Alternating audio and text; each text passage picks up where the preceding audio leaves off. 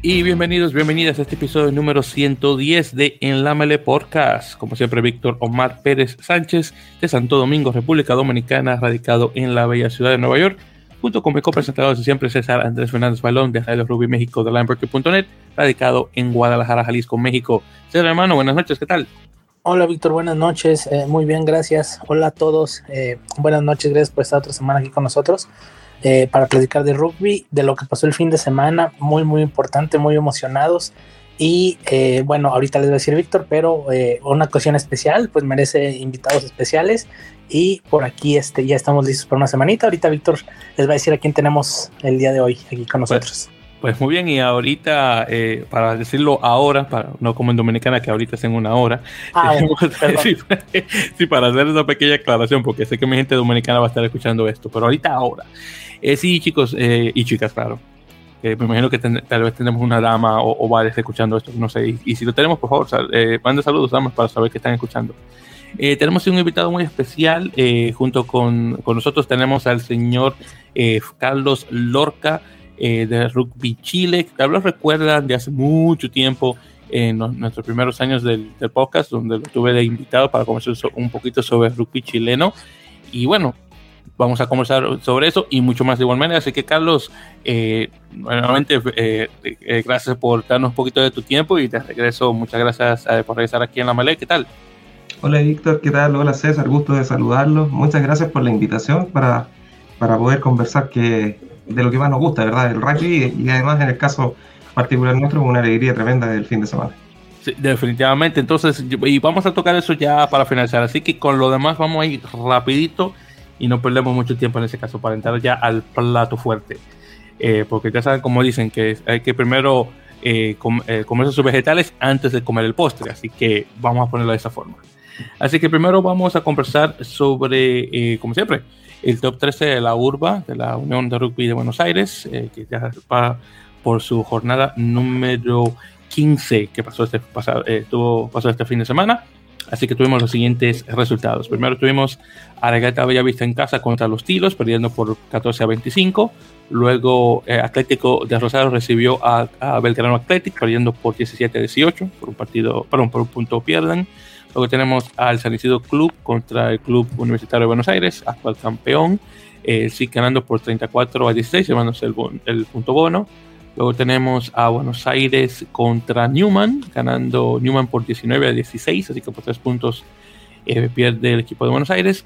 Luego tenemos a Lumni ganándole a Pucará por 49 a 15 y finalmente tenemos el Club eh, Atlético San Isidro ganándole a San Luis por 25 a 23. Ya en esta siguiente, este siguiente fin de semana vamos a tener la jornada número 16 con Pucará contra Casi, Newman contra Lubni, Cuba contra Buenos Aires, Belgrano Atlético contra San Isidro Club, los Tiros contra Atlético del Rosario e Hindú contra Regatas Bellavista. Entonces actualmente tenemos eh, la tabla luego de esta jornada con Newman en primer lugar con 54 puntos, San Isidro con 48, igual que Hindú Alumni con 45, Cuban con 44 en quinto lugar, Belgrano con 36, Atlético de Rosario 29, eh, Club Atlético San Isidro 28, Buenos Aires 20, San Isidro en décimo lugar con 19, Pucará con 17, igual que los tiros, y finalmente Regatas Bellavista con 12 puntos. Luego en la primera intermedia, donde tenemos nuestros amigos de, de eh, específicamente, específicamente a Felipe, Marco y Agustín del el canal de YouTube Rockbeat, que por cierto, si no lo han escuchado, por favor, vean los episodios que están muy buenos. Eh, hace mucho sacaron tres episodios consecutivos que no, ocurre con mucha frecuencia, así que vamos a aprovechar. En todo caso, los chicos estuvieron jugando de visitantes contra Olivos y perdieron desafortunadamente por 27 a 25. Otro partido eh, que pierden bien cerrado. Honestamente, Olivos está actualmente en último lugar de la tabla y honestamente pensaba que los chicos iban a ganar ese partido, pero bueno, son cosas que ocurren en el deporte. Eh, además de esto, tuvimos Zapatillo 7, La Plata 33, Club Haití 43, Lomas Atlético 40, tremendo puntaje, puntaje ese, Banco Nación 16, Los Mateos 23, Deportiva Francesa 12, San Cirano 20, Mariano Moreno 32, San Carlos 13 y Champañar 40, San Albano 19. actualmente, después de esta, eh, por cierto, esta jornada número 15, no, 15, no 14, jornada número 14.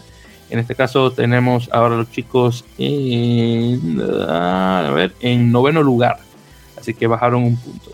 Chapañán está en primero con 63, La Plata con 57, San Cirano con 49, Los Monteros con 46, Banco Nación con 34 en quinto lugar, Club Haití con 33, Deportiva Francesa con 29, Mariano Moreno 29, Raidón con 28, eh, San Carlos con 23, San Patricio con 21, San Albano 20, eh, Lomas Athletic 17 y Olivos también con 17 puntos.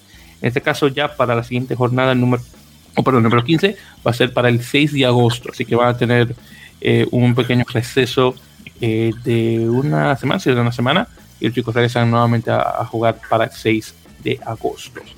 Muy bien, entonces ya con eso fuera del camino, vamos a hablar un poquito sobre los partidos internacionales que pasaron esta eh, técnicamente segunda y última eh, semana de la ventana eh, de julio. Así que vamos directamente por orden antes de comenzar sobre lo demás. Así que primero tuvimos el partido de Argentina contra Escocia, el tercer partido de, de, la serie. En este caso Argentina tuvo una, una, muy buena victoria contra Escocia, ganando por 34 a 31. partido, por cierto, que se decidió en el último try por parte de Emiliano Boffelli, que por cierto estuvo casi perfecto en, relación a patadas. Eh, Argentina marcó cuatro ensayos, eh, eh, los primeros tres por Santiago Carreras, Nahuel Tetas Chaparro y el chico este Bertano, Gonzalo Bertano. Boffelli obviamente puso el último. cuatro conversiones de cuatro por Boffelli y dos de tres en relación a penales. por parte de Escocia tuvimos dos tries por Johan Vandenberg eh, después tuvimos dos por Ashman en el 25 y 43, cuatro conversiones de cuatro por Blair Horn y dos, eh, una de dos penales también por parte eh, del mismo.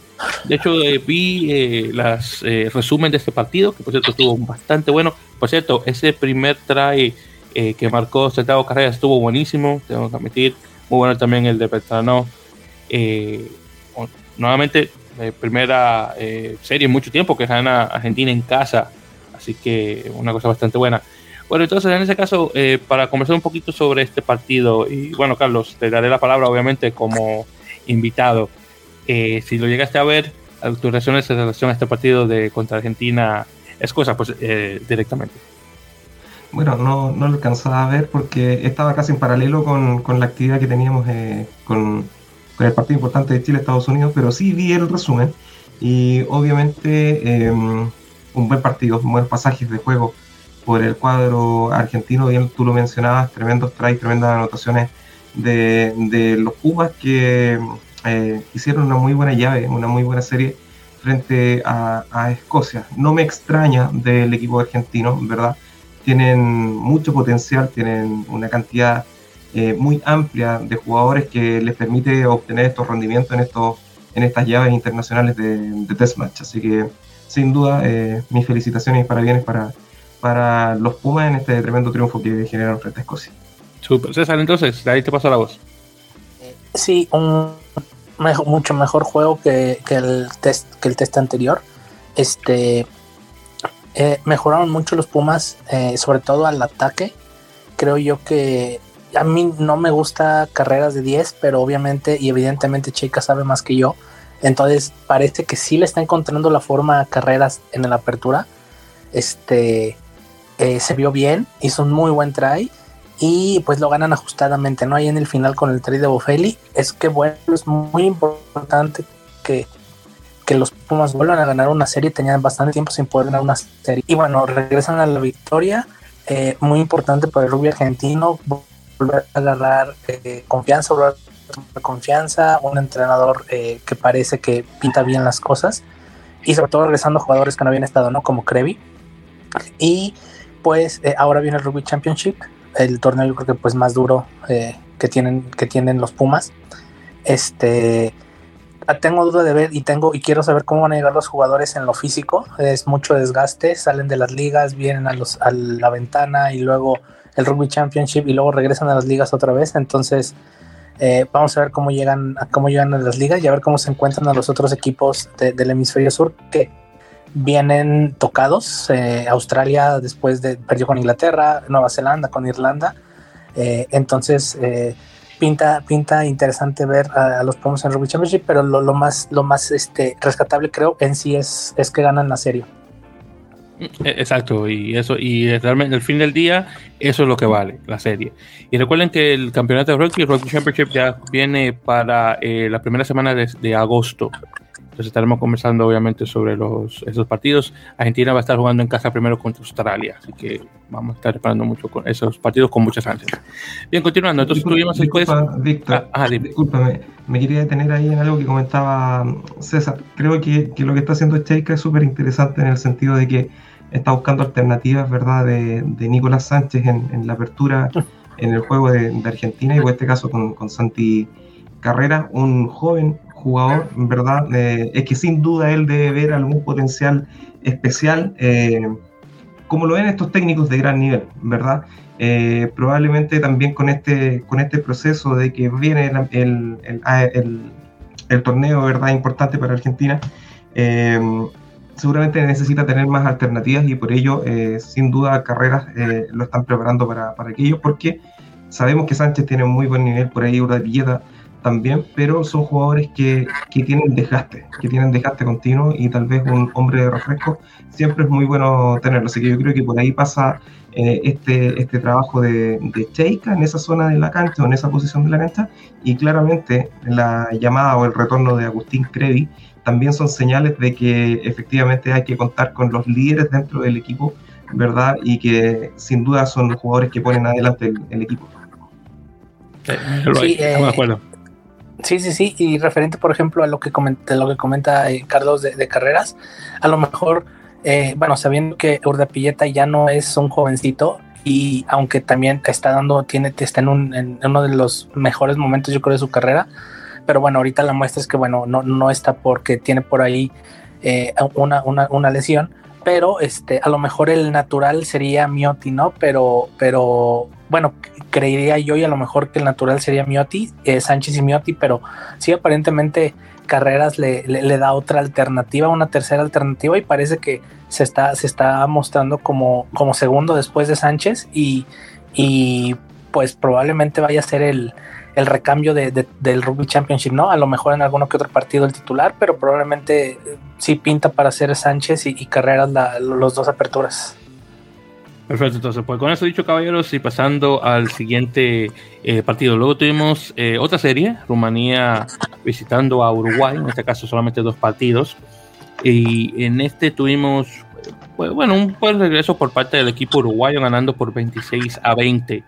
Uh, en este caso, en relación a puntaje, tuvimos tries por parte de eh, Felipe Echeverry, Edicto Santos, eh, Agustín Vilas y Andrés Vilaseca. Perdón. Eh, tres conversiones de cuatro por parte de Felipe Berquesi, eh, una, patada final fallida y tarjeta amarilla a Manuel Artao en el minuto 4. Por parte de Rumanía tuvieron un try penal en el minuto 4 y try por Simionescu en el 19. En este caso, una eh, una sola, bueno, obviamente no hay conversión al, al, penal, eh, una conversión por parte de Gabriel Rupanu, eh, igual manera también penal, y también uno por un jugador de apellido Muresan. Eh, en este otro partido, a comparación del primero, que también, por cierto, Uruguay vino de atrás a, ganar, no sé lo que está pasando con este equipo rumano, ya luego de que este caballero Andy Robinson tomara riendas en, del equipo, pero él está haciendo mucho con poco. Estos son jugadores rumanos que desafortunadamente vienen de una nueva camada donde no vienen con ese mismo nivel de juego de la camada, por ejemplo, de, de 2003, eh, si me lo recuerdo, eh, donde muchos de ellos llegaron a, a jugar, eh, eh bueno, en, en, el top 14, muchos desafortunadamente ya del realmente en relación a nivel del juego rumano en profesionalismo, hay, pocos que, yo creo ahora no hay ninguno en el top 14, hay pocos que están en el Pro de 2 y de ahí para abajo, bueno, si no está jugando directamente en Rumanía, lo más probable es estar jugando en la Nacional, que es la nueva tercera división eh, francesa, y ya luego va a entrar ahora la Nacional 2, será la cuarta, y ahí honestamente no sé cuántos hay. Eh, y luego tenemos a Uruguay, que definitivamente deberá estar dando mucho más desempeño contra equipos de, la, talla de, Rumanía, pero por alguna razón ese partido siempre se dificulta. Se, le dificultó, se, el año pasado cuando perdieron, se dificultó hace dos semanas cuando perdieron nuevamente y al menos llegan a ganar en Rumanía en casa. así que esto es un, más o menos un poco eh, de, su, de sub y baja con, Rumanía, eh, al menos Uruguay contra Rumanía en este caso. Eh, así que en este caso, caballeros, les daré las palabras en este caso. César, déjame pasarte la primero en este caso sobre este partido. un equipo uruguayo que se vio mejor, mucho mejor que la semana pasada, pero también un equipo rumano que como bien ya dijiste, ya dije, ya dijiste Víctor, está haciendo, se ve que está haciendo mucho con a lo mejor muy poco, ¿no? Un equipo muy joven eh, y una Rumania que no se ve tan mal como se veía a lo mejor el año pasado o a inicios de este año. Eh, este, no sé qué están haciendo con, con, los jugadores rumanos. Es un equipo muy joven que no venía mostrando mucho y de repente en esta ventana y por ahí en algunos otros partidos que ha tenido, este, se eh, ha demostrado buenas cosas y que puede ser competitivo y que, y que va a ser a partir de ahora en adelante este, para lo que vienen pensando en el mundial y en el ciclo próximo eh, que van a ser muy complicados ahí este, en, el campeonato europeo y que van a estar peleando una de las plazas directas al mundial eh, y, parece que han encontrado ya esa renovación ¿no? que les había costado trabajo y que, y que en la cancha les había costado este mundial eh, pero parece que encontraron, encontraron la vuelta, encontraron los, los jugadores que necesitaban para, para renovarse. Y este, y pues nada, ya están ahí otra vez eh, retomando, retomando el juego, el nivel. Y pues parece que van a regresar eh, a la Rumania de hace 5 o 6 años que, que, era la que le podía pelear a Georgia ahí arriba. Sí, sí, sí, definitivamente. Entonces, en ese caso, Carlos, ahí te paso la palabra sobre este Uruguay-Rumanía de ese pasado domingo. Sí, bueno, sin duda son equipos muy parejos, eh, tanto Uruguay eh, como Rumania. Si de hecho nosotros analizamos y vemos en el ranking, están en la posición 17 y 18. O sea, eh, no me extraña para nada esta diferencia de puntos que hubo en el primer encuentro, donde Uruguay termina perdiendo por un 22-30 y en el segundo lo termina ganando por un 26-20. Si vemos la diferencia es prácticamente la misma, solo que cambia el, ganador, ¿verdad? Y ahora en base a lo que tú comentabas, Víctor, y, también eh, César de alguna manera, ¿por qué tal vez a Uruguay se le complica mucho el juego frente a Rumania? Creo, muy opinión, muy opinión personal, es que eh, Rumania hace el juego que le complica a Uruguay porque juega muy similar. Eh, es muy duro con los forward, cierran mucho el juego y si tú haces ese partido frente a tu esquema de, juego, probablemente te, te, va a complicar porque no quieres que te hagan ese juego de alguna de alguna manera. Así que sin duda estas llaves de estos dos equipos, dos tremendos seleccionados, sin duda eh, muy pareja. Eh, creo que son justos resultados. Acá sí pude ver los encuentros. Y em, lo bueno es que finalmente, de alguna manera, los teros no terminan perdiendo la, serie, sino que la empatan, ¿verdad?, con, con Rumania. Pero también, como lo decías César, como lo decías tú también, Víctor, este equipo rumano seguramente tiene mucho que dar, un equipo bastante joven y sin duda con el, con el roce europeo que tiene en sus, competencias, sin, duda va a tener un, tremendo crecimiento, como así lo ha tenido Georgia también, ¿verdad? Que, podríamos decir que es un seleccionado similar al, al romano.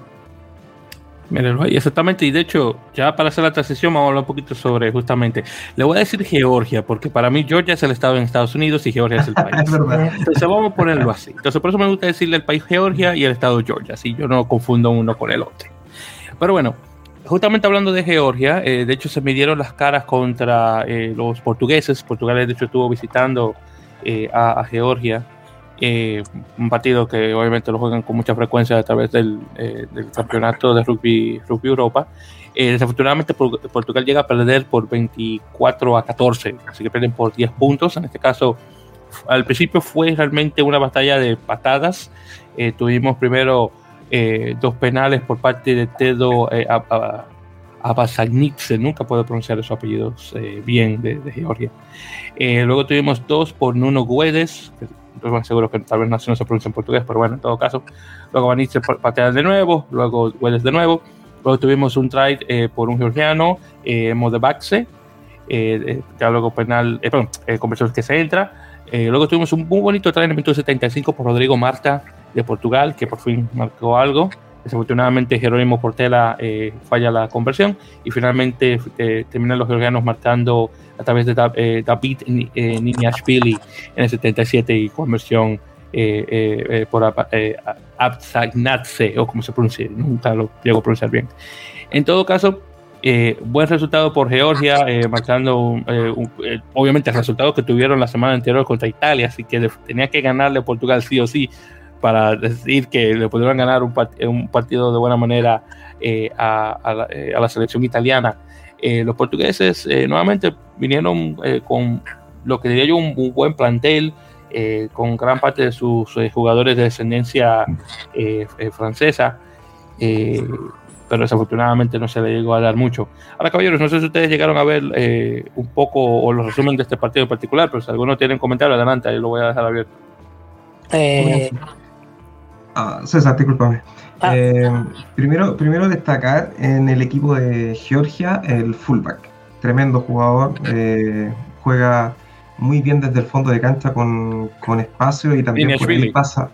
Exacto, quien, quien marca el último try, ¿verdad?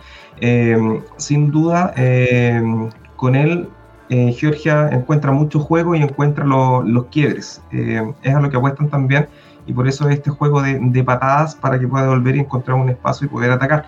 Algo similar que hace Chile con Rodrigo Fernández, y ahí lo vamos a estar conversando también. Em, pero sin duda, eh, Portugal en este caso, si, si, lo quisiéramos analizar de un puntito de vista más cercano a lo que podría ser eh, repechaje, creo que Portugal no es más de lo que mostró frente a, Georgia. Em, tuvo muy buenas camadas juveniles hace algunos años atrás, pero eso no lo han podido llevar a concretar con el seleccionado mayor adulto en esta ocasión. Y sin duda, Georgia fue un justo ganador también sobre el juego que presentó en, ahí en, el, en este campo de juego en, Georgia. Parecía que jugaron como en, las dependencias de un colegio. Vi que era, era un estadio mucho más chiquitito de lo que habían jugado la semana anterior. Sí, habían jugado en Batumi, eh, si mal no recuerdo. Creo que fue con Batumi que jugaron. Creo que no, mentira. No, fue en, en, en eh, Kutiasi, creo que se llama así la ciudad. Si mal no recuerdo fue ese. El otro fue en Batumi. Entonces sí, ese lugar es muchísimo más pequeño. Entonces César, perdón, ibas a decir algo. Sí, eh, bueno, como, como dice Carlos también, sí, creo que, bueno, mejor, mejor partido de Georgia. obviamente eran más, más favoritos que Portugal. Pero de todos modos, a mí me gustan mucho los backs de Portugal son, son muy rápidos, son muy... Eh, hacen muy bien las cosas cuando van a, eh, máxima velocidad. tienen muy buenas cosas los backs, los backs portugueses. Eh, algunos son muy jóvenes, otros ya no son tanto, pero tienen una buena combinación ahí de, jugadores. Y yo creo que este, también van a ser muy, muy difíciles en el próximo ciclo para todo el campeonato europeo pero antes tienen el repechaje y yo creo que son los favoritos para ganar el repechaje en noviembre. Eh, eh, obviamente la pelea va a estar con Estados Unidos eh, en, noviembre, pero creo que Portugal llega mejor y creo que Portugal juega mejor. Este, pero, pero bueno, hay que, hay, que esperar a noviembre, pero yo sí creo que los portugueses van a, van a jugar el mundial. ¿Sabes qué? Yo creo que ya con eso mencionado, César, yo creo que ya vamos a darle directamente el plato fuerte porque ya se está mencionando mucho. Y así que ya vamos a darle y vamos a lo que venimos entonces. Entonces ya vamos a conversar sobre el partido de la semana, que fue Estados Unidos recibiendo a Chile. Eh, para los que no han escuchado todavía el resultado, Chile ganó por 31 a 29, eh, obviamente haciendo historia eh, clasificándose a su primer mundial, en este caso el Mundial de Francia 2023. En este caso el equipo estadounidense cae en el, en, el repechaje o en la repesca, como dicen en, España. Eh, y en este caso va a verse las caras eh, con Portugal, eh, Kenia y probablemente, no, probablemente no, definitivamente Hong Kong, porque, porque Tonga no va a perder contra Hong Kong. Si Tonga pierde contra Hong Kong, yo tengo que ponerme la mano, tengo que ponerme la mano en la cabeza y decir, oye, pero ¿qué fuese esto? No, lo dudo. Definitivamente va a ser Hong Kong. Pero ya van a ver la semana pasada diciendo, oye, ¿cómo fue posible que Tonga haya perdido contra Hong Kong? ¿Te imaginas eso? Que yo diga eso. No, no, no, para nada. Pero sí, lo más probable va a ser con esos, eh, con esos equipos y si la final probablemente va a ser Portugal-Estados Unidos, que es, bueno, que va a dar definitivamente mucho de que hablar si Estados Unidos llega a perder contra Portugal. Ahí es verdad que la cosa se va a caer y mucho. Pero bueno, eh, ya solo comenzaremos un poquito más adelante. Pero vamos a conversar primeramente sobre este eh, Chile-Estados Unidos, que fue de, extrema importancia. Así que vamos del, principio. Como tal vez saben, eh, estuve presente en el partido, así que voy a hablar un poquito al respecto de eso, pero primero vamos a hablar sobre el puntaje. Así que por parte de, al principio, eh, tuvimos los primeros 30 minutos que fueron dominados por el equipo estadounidense. Tuvimos dos tries por parte de Martín Josefo, jugador de la selección de 7, eh, actual jugador con Seattle Seawolves. Eh, primer try, hermoso try por cierto, puesto por, por Martín. en este caso fue por parte de, del medio, medio scrum Rubén de Haas, jugador de Saracens en Inglaterra, que patea adelante después de que eh, Martín le diera el, oye, patea, él viene, patea, hasta el balón, se lo pasa, en este caso, eh, a Martín que viene y, marca el primer try. Eh, después de ahí tuvimos otro por parte de él, que fue un pase rápido de un lado a otro del campo, en el minuto 21. Después tuvimos uno por el capitán, ella McKean, tiene 29. Eso pues, todo bastante general ese, diría yo. Y finalmente tuvimos uno que viene a través de un mall por parte de Joseph Tau e, que actualmente tiene récord del mayor número de tries por, eh, por un hooker, un talonador. No, ahora no recuerdo ahora ya para dónde va, creo que está por 24, 25, no recuerdo bien, pero obviamente agregándole récord. Luego de ahí, en el minuto, eso fue en el minuto 47% el try. luego en la tarjeta, luego dan tarjeta amarilla a, Nick Chivetta de Nueva York en el minuto 32 y ahí se abre la caja de Pandora. Entonces luego por parte de Chile tuvimos eh, un muy bonito try por parte de Marcelo Torrealba, el exjugador de Austin Gilcronis, eh, donde hace dos amagues de, balón o tres y boom, se mete. Estaba muy bonito ese. Luego tuvimos uno para finalizar el primer tiempo, que fue por Matías Garifulich, en el minuto 39. Ya luego de ahí, marca Estados Unidos en el minuto 47 contra FTE. Después en el 50 tuvimos un try por parte de Santiago Videla, en este caso que lo convenció Rodrigo Fernández, el que estuvo hablando estupidez y diciendo, oh no, que Rodrigo Fernández marcó el try ahí en Santiago porque había un lodazal en el estadio y, no pudieron agarrar bien el, equipo de Estados Unidos. No, que se calla la boca, mira lo que hizo ahí Santiago. Se comió a cuatro o cinco jugadores de Estados Unidos, le pasó la, pelota a Santiago y marcó. Así que calladitos, calladitos se ven más bonitos. Y después finalmente eh, tuvimos en el minuto 63, eh, eh, try por el, que, que, creo que era él, eh, eh, Matías Ditus en este caso, eh, sí, Matías Ditus fue el que había marcado. En este caso, por parte de conversiones, 3 de 4 por McGuinty, una patada de penal, y en este caso, por conversiones de Chile, tuvimos 4 de 4 por Videla, y una de 2 en, términos de penales, una también fallida por Francisco Urros. Bueno, entonces, el partido, bueno, hay que hablarlo como es, ya que yo estaba ahí directamente eh, en el partido. Eh, eh, dos cosas marcaron la diferencia en este, en este partido. Primero, el hecho de que Martín Josefo estaba cerca de marcar un tercer try, pero desafortunadamente lo ponen en touch. según lo que estuve conversando con los fotógrafos que estaban al lado del campo, él todavía estaba en el campo de juego antes de marcar el try pero según lo que mencionó el, TMO, no se vio de esa forma. Ya ahí no sabía decirle, pero según eh, la forma de, al menos de los, que estaban ahí, eh, supuestamente estaba en juego. Esa fue una. La segunda cosa también que marcó la diferencia fue al final, cuando Estados Unidos estaba atacando eh, y desafortunadamente uno de los jugadores de Estados Unidos hace lo que dicen en inglés un neck roll, es decir, por el cuello a un jugador chileno. En este caso, y también me lo confirmó eh, Carlos hace un ratito, eh, Martín Siglen, el capitán, le hace la mención esa al árbitro que revisa con el TMO, confirma que es cierto, y el penal que iba para Estados Unidos para patear de tres y posiblemente ganar el partido, se lo pasan a Chile y eso fue lo que marcó la diferencia. Esos son los dos momentos más importantes en el partido, en mi humilde opinión. Ahora, hablando sobre el partido en sí, ya que estuve, como mencioné, presente, eh, el, el, estadio estaba obviamente lleno de personas de, Estados Unidos mayoritariamente, pero había dos secciones, ambos hablamos del al lado del, campo, del campo, perdón, eh, donde teníamos afición chilena y había mucha. Eh, honestamente me sorprendió la cantidad de gente que viajó directamente para ver el partido. hubieron unos cuantos chilenos americanos que estuvieron presentes también de igual manera. Y y, bueno, estuvo muy buena las cosas, honestamente. Había ahí esa, riña típica de, fútbol eh, ahí en el, campo.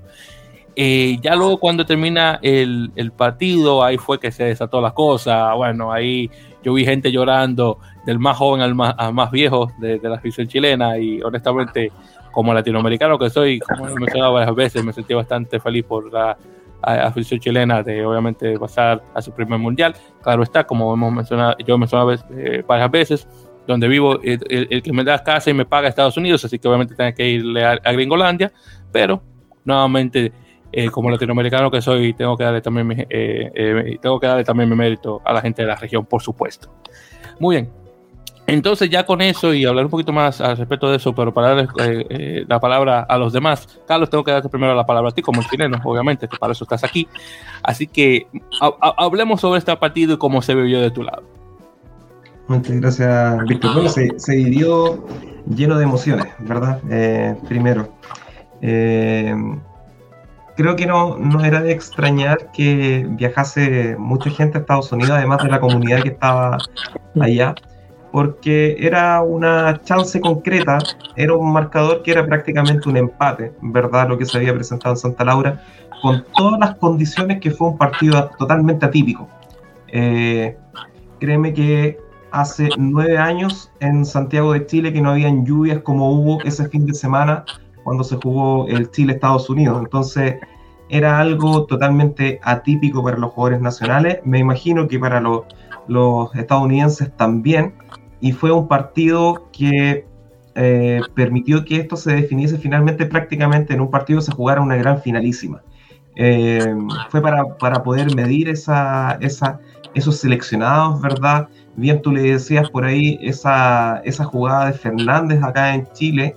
Eh, claro, alguno que no lo, no lo conoce tal vez podría decir que, claro, sacó un conejo del sombrero siendo un mago, pero Rodrigo Fernández viene haciendo ese tipo de jugadas constantemente porque es eh, el potencial que tiene y con el cual eh, Pablo Lemoine de alguna manera confía. Y por eso y ahí vamos a ir conversando algunos aspectos tácticos que te voy a comentar que, que fue lo que estuve conversando con Pablo Lemoine el día lunes cuando llegó a, Chile. Tuve la suerte de estar en conferencia de prensa y después poder hacer una entrevista directo a él de por dónde pasaron algunas estrategias del, del partido que se presentó en, en Estados Unidos sin duda lo que se hizo en, Denver, ¿verdad?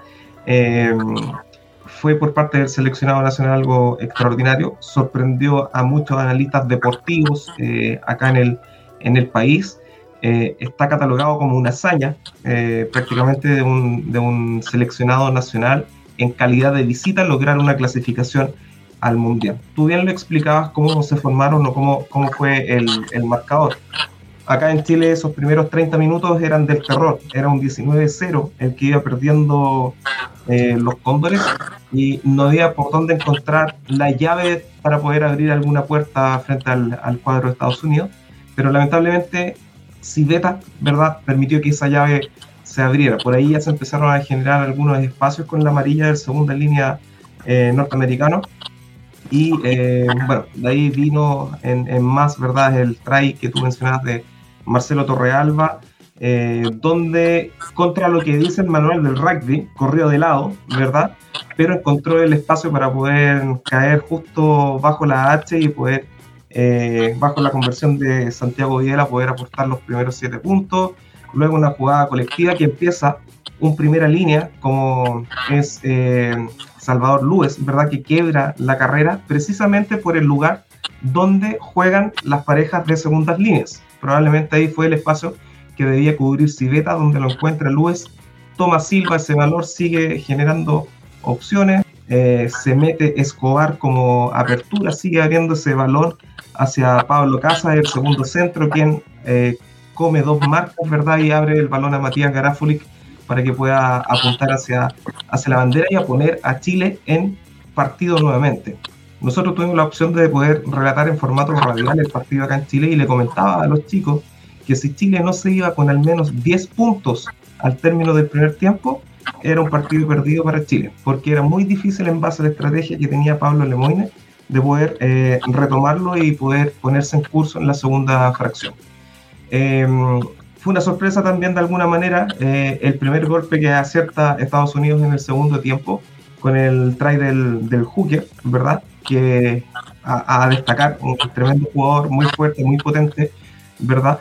Eh, nos marcó dos tries, eh, tanto en, Santa Laura como acá en, como en, Denver. Eh, muy fuerte el, primera línea norteamericano, pero Chile también se pudo recuperar y pudo ponerse en partido nuevamente. Sin duda, punto de inflexión del partido y lo que marca el resultado final fue aquel penal que da vuelta el referee inglés ¿verdad? Inicialmente era un penal por offside de, de Javier Carrasco de primera línea, eh, pero también termina viendo un poco algo más el referee en base a la solicitud de Martín Sigren y ve este neck roll, eh, donde termina dando vuelta el penal, balón afuera, line-up obtenido, como dice el manual, primera torre, seguro, a jugar fuera, triunfo para Chile. Fue sin duda una jornada histórica para el rugby nacional eh, Víctor y César. Perfecto, Entonces, hermano, ahí te doy la palabra en ese caso. Eh, yo creo que, bueno, eh, a mí me daba la sensación de cuando iba 19-0, yo eh, por el horario, ah, yo no empecé a ver el partido desde el inicio, yo venía regresando del trabajo, puse para escuchar el partido, iba 0-0, luego se me fue la señal, llegué a casa, lo puse, iban 19-0 y yo este, vi tantito del juego, de lo que seguía corriendo el partido y yo, yo lo veía como algo imposible, o sea, de, verdad, de verdad, cómo estaba el partido, cómo estaban las condiciones, Estados Unidos mejor, Estados Unidos mejor en el Scrum, eh, en los moles muy, muy, me hacían mucho daño. Eh, este, yo veía muy difícil al, al, al este, eh, que Chile pudiera darle la vuelta. Eso lo hace todavía creo que más, más épico lo que pasó y de repente este el, eh, viene el try de, del medio scrum de Torrealba, luego viene Garofulci también hace el try y sí como, como bien dice Carlos también ya yéndose al, medio tiempo con mucha menos distancia eh, ya, ya como que eh, te daba la sensación de que otra vez ya había partido y de que otra vez de que otra vez se podía, ¿no? Y ya en el segundo tiempo fue un, una, a, mí me dio la sensación de un juego ya de más ida y vuelta, de que realmente yo ya no sabía quién iba a ganar, así como en el primer tiempo que sí se veía muy claro Estados Unidos por arriba. Eh, me gusta mucho, a mí me gustó mucho y me gusta ya desde el año pasado la, la, primera eliminatoria con Canadá y desde la, desde la America Rugby Championship, perdón, desde la Superliga. A mí me gusta mucho lo que hace Matías Ditus. Creo que este eh, sobre todo lo que hizo este eh, eh, en esta serie que fue sobre todo en este partido entrando de recambio es un pilar fuerte grande muy ancho y que es muy difícil de, detener no por nada tiene muchos o varios o tiene bastantes tries de, de pick and go ahí en la 5 es muy difícil de detener. Me gusta mucho lo que hace el recambio que le da. Y el otro jugador que a mí me gustó mucho fue Ignacio Silva. ¿por qué? porque es de esos que esos jugadores que tú en los partidos a lo mejor no te das cuenta y están en todas y todas en todas está pescando, en todas está molestando, en todas está dando lata, en todas llega a, que no se salga rápido la pelota. Y por ahí de todas esas te pesca dos o tres y de repente y taclea todo lo que le, todo lo que le ponen enfrente. Eh, y ya por ahí este eh, ya por ahí al final este eh, pensé todavía que antes de que hicieran pasar lo del penal, que cambiaron el penal, antes de eso, yo sí veía a Estados Unidos con chances de ganar, no por un penal, sino de, preparar algún drop o de llegar incluso al try, porque en esos últimos 5 o 7 minutos estaban siendo mejores. Como que ahí Chile se descontroló un poquito, creo que le ganó un poquito la ansiedad y, yo veía que Estados Unidos tenía pinta de, de hacer puntos en esa última jugada. Iba a acabar en puntos con el penal pero si no era penal yo creo que iban a acabar en puntos después. Y yo creo que ahí, y yo no sé, creo yo, a lo mejor estoy equivocado, pero la sensación me la dio cuando, no recuerdo quién fue, pero fue uno de los Wings, tiró un cajón que le taparon.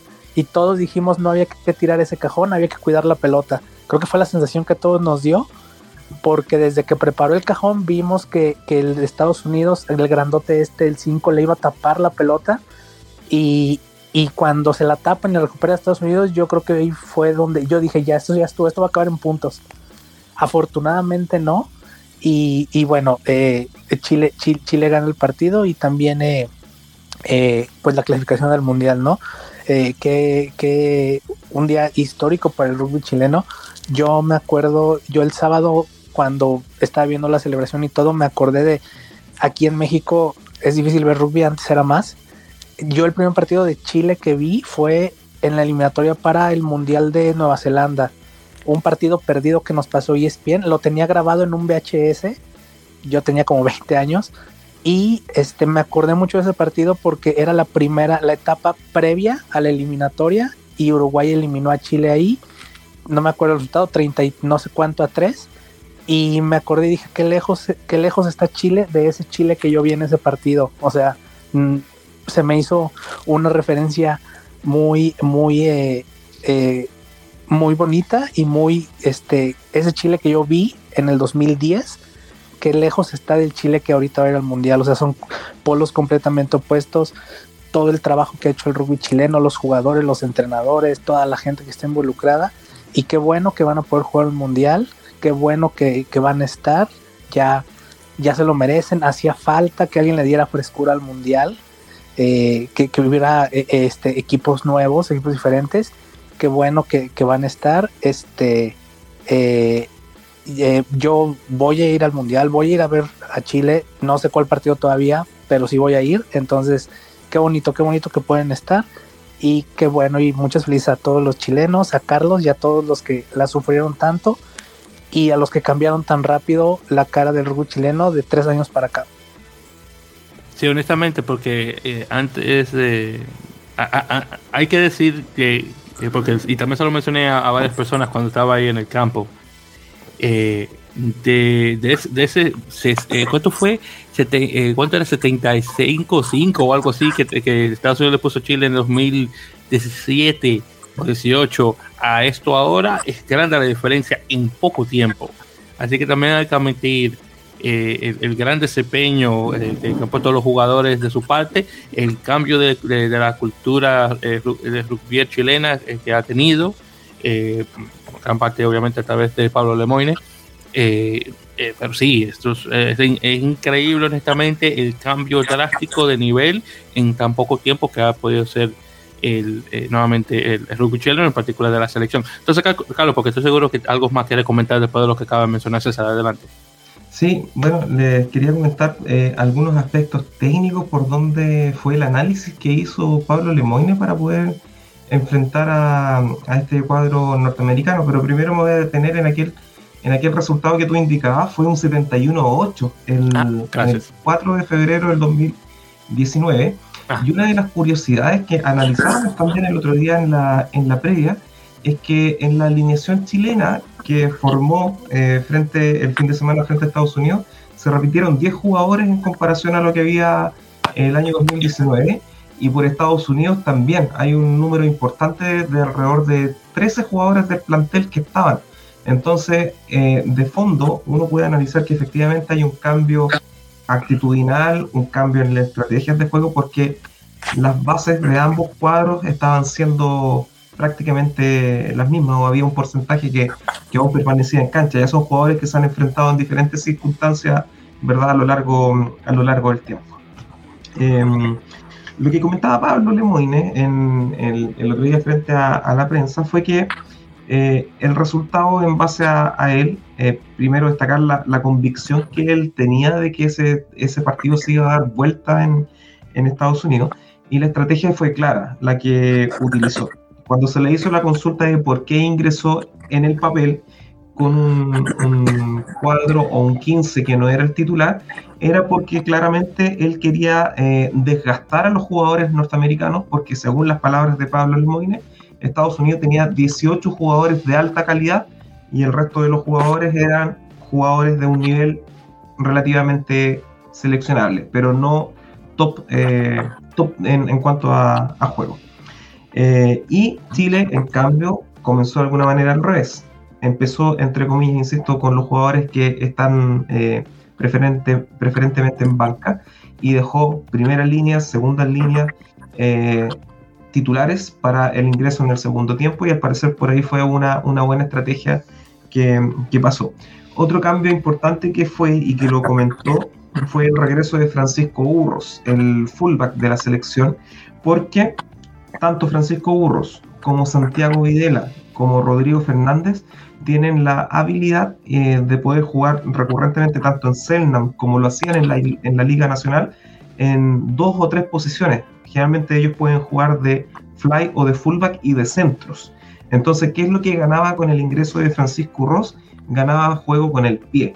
Eh, lo comentó Pablo Lemoine que en Santa Laura fue un partido bastante desgastante para Fernández porque, si tú te das cuenta, eh, en cuanto a los juegos, siempre era Fernández quien salía con los, con los kicks desde el fondo o Santiago Videla.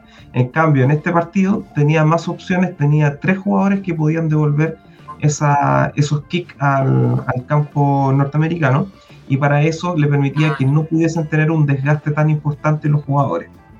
Eh, otro punto importante que también destacó es que claramente eh, la posición que toma eh, Rodrigo Fernández cuando Chile está en defensa, si te das cuenta hay un enroque, pasa el fullback a la línea de defensa y Rodrigo Fernández siempre va atrás. ¿Esto por qué? Porque es una característica natural de Rodrigo Fernández de que puede ganar espacios en velocidad y eso es uno, un punto importante que destaca Pablo Lemoine y que sabía que siempre él tiene una o dos opciones con, eh, por partido y de hecho fue concreto, dijo, si te das cuenta, frente a Canadá en, en Valparaíso, el try de Fernández viene atrás tomando un balón en aire y pudiendo romper la defensa canadiense. Lo mismo pasó en el encuentro frente a Estados Unidos en Santa Laura y si bien ahora no fue try, permitió la habilitación para Santiago Videla.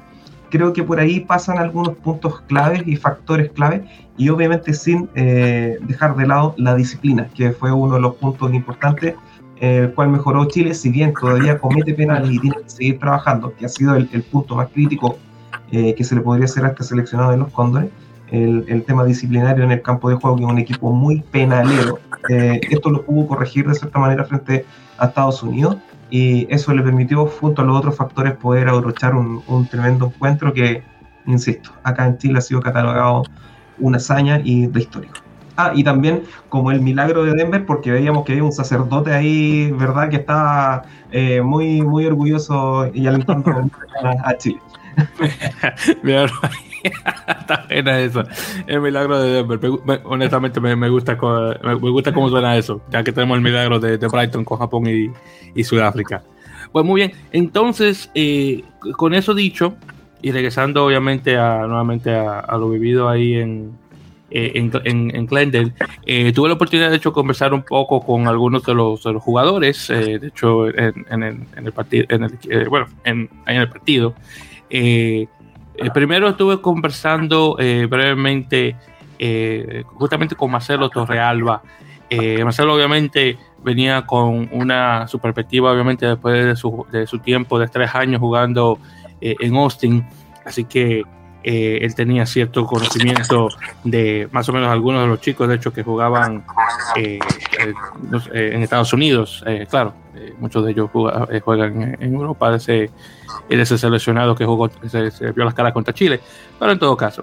Así que en ese caso voy a, a, poner acá la, la entrevista en este caso eh, que se hizo con, con, Marcelo. Espero que se pueda escuchar escuchar bien. En todo caso, obviamente, el, audio siempre también lo podemos cambiar en caso de. Así que déjame ver. Buenas a todos, este es Víctor desde Glendale, Colorado, específicamente en Kennedy Park. Ya saben que con la, eh, la Mele Podcast eh, hemos vivido, bueno, he vivido yo realmente un momento histórico eh, después de mi viaje de Nueva York hasta acá, para ver un resultado Chile 31, Estados Unidos 29, se hace historia en el rugby chileno, primera mundial que van, en este caso el de, de 2023. Eh, como saben, siempre que vengo a nuestros eventos trato de agarrar una de las personas eh, que estuvieron ahí presentes y bueno, tengo uno, justamente tengo uno de mis favoritos, el señor Marcelo Torrealba, ex jugador de Austin Gilgronis, que ha regresado a su país jugando con el equipo de Stecknam. Primeramente, eh, gracias nuevamente, señor Torrealba, por ofrecerme esta venida entrevista. ¿Cómo está usted? muchas gracias a ti. Eh, un sueño esto. Creo que hace tres años creíamos que nunca se nos ocurrió pensar que podíamos lograr esto y, nos propusimos este grupo de locos de cambiar la historia del rugby chileno. Así que felices. Eh, son tres años, cuatro años de sacrificio enorme eh, y ahora no queda nada más que disfrutar y, y felices de llegar a Chile al primer mundial. Definitivamente, y honestamente, eh, eh, hay también que, mencionar el hecho de que ustedes hicieron una tremenda remolcada, comenzando ya como creo que para el minuto 20, 25, de 14 a 0 para la vuelta al partido y venir ya luego a ganar. Así que también encima de eso se nota el esfuerzo que, que todos los otros chicos han dado para tener este tipo de resultados. bueno, tengo que preguntarte obviamente, Marcelo, tu momento en Austin, que para mi opinión estuvo bastante bueno, va, a ir cerca de llegar a la final, afortunadamente no se pudo. Eh, pero dime, esta transición que has hecho de, tu tiempo jugando en la Major League Rugby, regresando de eso Chile jugando en la Superliga, dime, ¿cómo, se, cómo, cómo, te, cómo te ha llevado esa transición y ahora obviamente a la selección y este tipo de, bueno, de eventos que hemos presenciado? Obviamente los tres años en Austin fueron muy, muy buenos para mí como jugador y como persona, eh, pero este año decidí volverme a Chile para poder eh, entrenar y estar más, parte con este, con este grupo. Eh, esto es la base, la SLAR, y creo que hoy día esa decisión se ratificó como la, correcta. Así que felices con el resultado y nada, disfrutar ahora. Y claro, tengo que preguntarte, eh, dime, háblame sobre Pablo Lemoine, este caballero uruguayo que vino a, caer en, en, el lado suyo de Sudamérica, eh, bueno, un eh, tipo que ha empujado el equipo de tal forma que no solamente a través de la selección, pero obviamente a través de Segnan igualmente. Entonces dime, hablando un poco sobre el señor Pablo. Como Pablo llegó el 2018, yo he tenido la suerte de estar con él desde los primeros días y y, claro, él fue el que lideró, confió en nosotros, vio esperanza en jugadores que llevamos en este, en este proceso de harto tiempo y siempre supo, supo cómo motivarnos, eh, darnos feedback para seguir mejorando y, confiar. Al principio cuando él llegó esto no era nada y hoy el Mundial con América 2, así que el cambio en tres años ha sido increíble. Así que no, no, porque también hay que también mencionar el hecho, eh, en, este, en este caso, Marcelo, yo yo todavía recuerdo ese 64 a 0. ¿Tú te recuerdas ese 64 a 0 en, la Florida, 2017-2018? A eso, a ganarle, eh, no solamente ganar a Estados Unidos, pero a clasificar, como Américas 2. Eh, eh, eh, eso es un, es un esfuerzo tremendo que yo sé que tú y los otros chicos han, dado y aquí podemos ver los resultados y honestamente me alegra muchísimo como latinoamericano que soy de República Dominicana, me alegra ver, bueno, España no se va a meter, al menos se meten ustedes. Así que al menos qué bueno tener otro equipo de habla hispana en, en, el Mundial en este caso. Ya son tres equipos sudamericanos clasificados directo, Argentina, Uruguay y Chile, así que quiere decir que la región estaba mucho más y, ahí estamos todavía para crecer. Esto recién comienza, este grupo es muy joven, así que todavía queda, queda parado. Definitivamente. Bueno, en ese caso, Marcelo, muchísimas gracias por tu tiempo. No, al contrario, se te agradece. Y ya sabes, Chichi Chile, hermano. Un placer. Regresamos. Y esa fue la entrevista que tuve con Marcelo. Como se puede notar, estaba bien emocionado. y cuando me emociono hablo más rápido de la cuenta, pero bueno, no importa, tú sabes que el chileno y el dominicano lo que más tenemos en común es lo rápido que hablamos. Así que a ver qué habla más real de los dos. Lo entendemos perfectamente. Exactamente, así que estamos lejos uno del otro, pero al menos tenemos eso en común. recuerdo haber conversado con un, con un amigo, un amigo colombiano que me dicen, oye, pero ustedes dos, ¿cuál es más rápido que habla? ¿El chileno o el dominicano? No, no, no. A ver, yo, yo, siempre digo, no, nosotros yo creo que ganamos un poquito, pero bueno, quién sabe. pero sí, pero ahí como mencionó eh, Marcelo, eh, eh, la evolución del equipo a través de Pablo ha sido exponencial. él como jugador también, de igual manera, la evolución que hizo durante el tiempo que estuvo en, jugando en, en Gilgronis y después regresándose a Chile jugando con Segnan también. El nivel de juego que ha tenido eh, ha subido bastante de su tiempo en Estados Unidos y de regreso a Chile, que eso también de igual manera eh, hay que mencionar. Eh, también junto con Marcelo, también de hecho tuve otra, una entrevista más, en este caso también la tuve con Martín Sigren, con el, el capitán, que está obviamente... venía con mucha emoción de igual manera, obviamente en su, en su posición dentro del equipo, entonces está ahí también para ponerse de igual manera.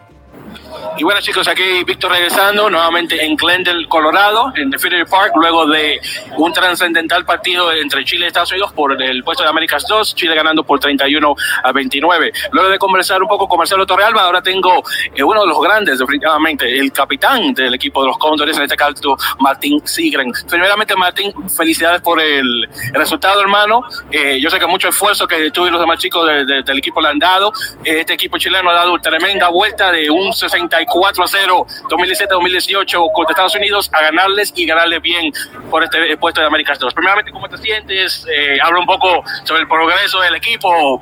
Adelante. No, la verdad todavía, bueno, muchas gracias por la entrevista, todavía aún en estado de shock, si te soy honesto. Ya lo creo. Acá en la teja hablamos de que esto era un sueño, era un sueño, era un sueño y ahora la verdad que no siento que sigo soñando. Esto fue algo, como tú decías, hace tres años, 64, 5, que perdíamos contra Estados Unidos, esto seguía lejano, era una ilusión. Y ya convertimos esto en realidad. O sea, un equipo realmente batallador que ha, que ha peleado contra adversidades de todo tipo, de la estructura, desde, desde el profesionalismo, desde nuestras canchas, nuestros camarines, desde que gente no nos apoya, el grupo se ha hecho fuerte en base a eso y así es como vemos una esencia de un grupo que sabe dar vuelta a un 19-0 en una instancia clasificatoria. Creo que el trabajo que hemos hecho, la batalla que hemos dado hoy día la pudimos poner dentro de la cancha. Definitivamente, es una cosa que iba a mencionar, es esa vuelta que le dieron a, a la manzana de 19 a 0 para venir a ganar y ganarlo de muy buena manera también, eso es increíble. Ahora, eh, claro, hay que también mencionar el gran, eh, el, el, el, gran trabajo que, que, ha ocurrido a través, a, a, más que nada por, a, través de Pablo Lemoyne, no solamente con la selección, pero también a, través de Segnam, donde usted, usted ha incrementado un, un eh, ¿cómo ponerlo? Eh, un nivel de equipo increíble, los que están, bueno, los que están jugando en la nacional. Entonces, un poquito sobre la Superliga, obviamente, lastimosamente no pudieron ganar el, el campeonato contra Peñarol, pero al menos llegan, eh, llegaron un segundo y muy bien y ganándole a Jaguares varias veces. Sí, exacto. O sea, primero este, este proceso, quizás el del 15, porque el alto rendimiento lo venían un poco implantando, bueno, el mundo golfos con el Seven, que hubo un equipo de Seven bien, bien competitivo. Creo que ahí es donde se contagian los primeros jugadores con el alto rendimiento. Después llega Pablo, arma una estructura de alto rendimiento el 15 y seguido llega la Superliga, que es el profesionalismo de la región, la oportunidad de que los jugadores nos dediquemos a esto, que nos mantengamos unidos, que tengamos, que tengamos un equipo. O sea, este, este es el grupo que trabaja en Selgram y llevamos todo el, año, todo el año trabajamos juntos, así que eso nos da no solamente un nivel de roce de, técnico, pero, pero a nivel humano el grupo realmente está afiatadísimo y, y así como se logran estos resultados. Y claro, el, el, tercer equipo que se clasifica de la región, así que vamos a tener tres equipos de habla hispana. Desafortunadamente no vamos a hablar de España, porque tú sabes, pero en todo caso, al menos Chile se va Bueno, entonces, Martín, déjame dejarte porque ya nos estamos dando el equipo no. del campo. Perdón, pero muchísimas gracias por tu tiempo, se lo, se lo agradezco. Y Chichi Chile, hermano. Un placer. Nuevamente, eh, tremenda entrevista con Martín Seigren de Chile Rugby. Eh, vamos a ver si encuentro a alguien más que quien conversar, pero este ha sido un, un histórico. Y eso fue la segunda que, que, hicimos nuevamente. Y sí, lo que pasó fue que ya después de un tiempo, la gente de seguridad nos estaba diciendo a, a, no solamente a los jugadores, pero a todo el mundo que teníamos que irnos del campo ya. Entonces que ya, ya no daba más. Entonces lo interesante es que después de esa entrevista, una de las personas de seguridad me para y me pregunta, oye, hermano, te pregunto, ¿tú, ¿tú de dónde eres? Le digo, yo soy, yo soy de Santo Domingo, República Dominicana. Y me dice, pues hermano, yo soy puertorriqueño. De que no me diga mi vecino, ¿cómo te está? De que sí, estamos bien, yo soy un puertorriqueño de Bronx, tengo ya más de 20 años viviendo aquí. De que no me diga. Y después le pregunto, porque en, en Denver, Colorado, mucha gente dominicana, digo, oye, ¿y mi gente dónde es que está? No, ustedes ven como dos o tres tal vez, pero no hay mucho. Diga yo, a mí no me sorprende, porque honestamente es más puertorriqueño cubano en, en Denver que, que, hay un dominicano. Nosotros no somos de coger por esos lados, soy por casa del diablo, como decimos, es, es muy lejos, eh, en otras palabras. Eh, pero sí, y eso, y bueno, se nota también la emoción que tenía eh, eh, Martín a la voz. Y entonces después de esa entrevista tuve, eh, y no sé cómo yo hice esa burrada, tuve una entrevista con, con Eddie McGuinty, el capitán del equipo estadounidense.